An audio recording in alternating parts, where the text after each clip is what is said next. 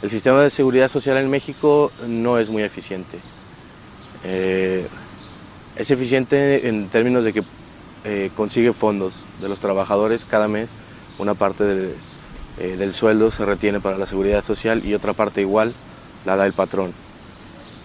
sin embargo, a la hora de requerir los servicios es, es lenta, es confiable. Una vez que has entrado en el sistema, los doctores son buenos y tienen buenas máquinas, etcétera, pero es muy lenta.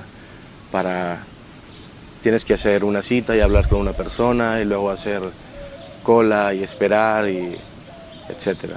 Entonces es muy poco eficiente.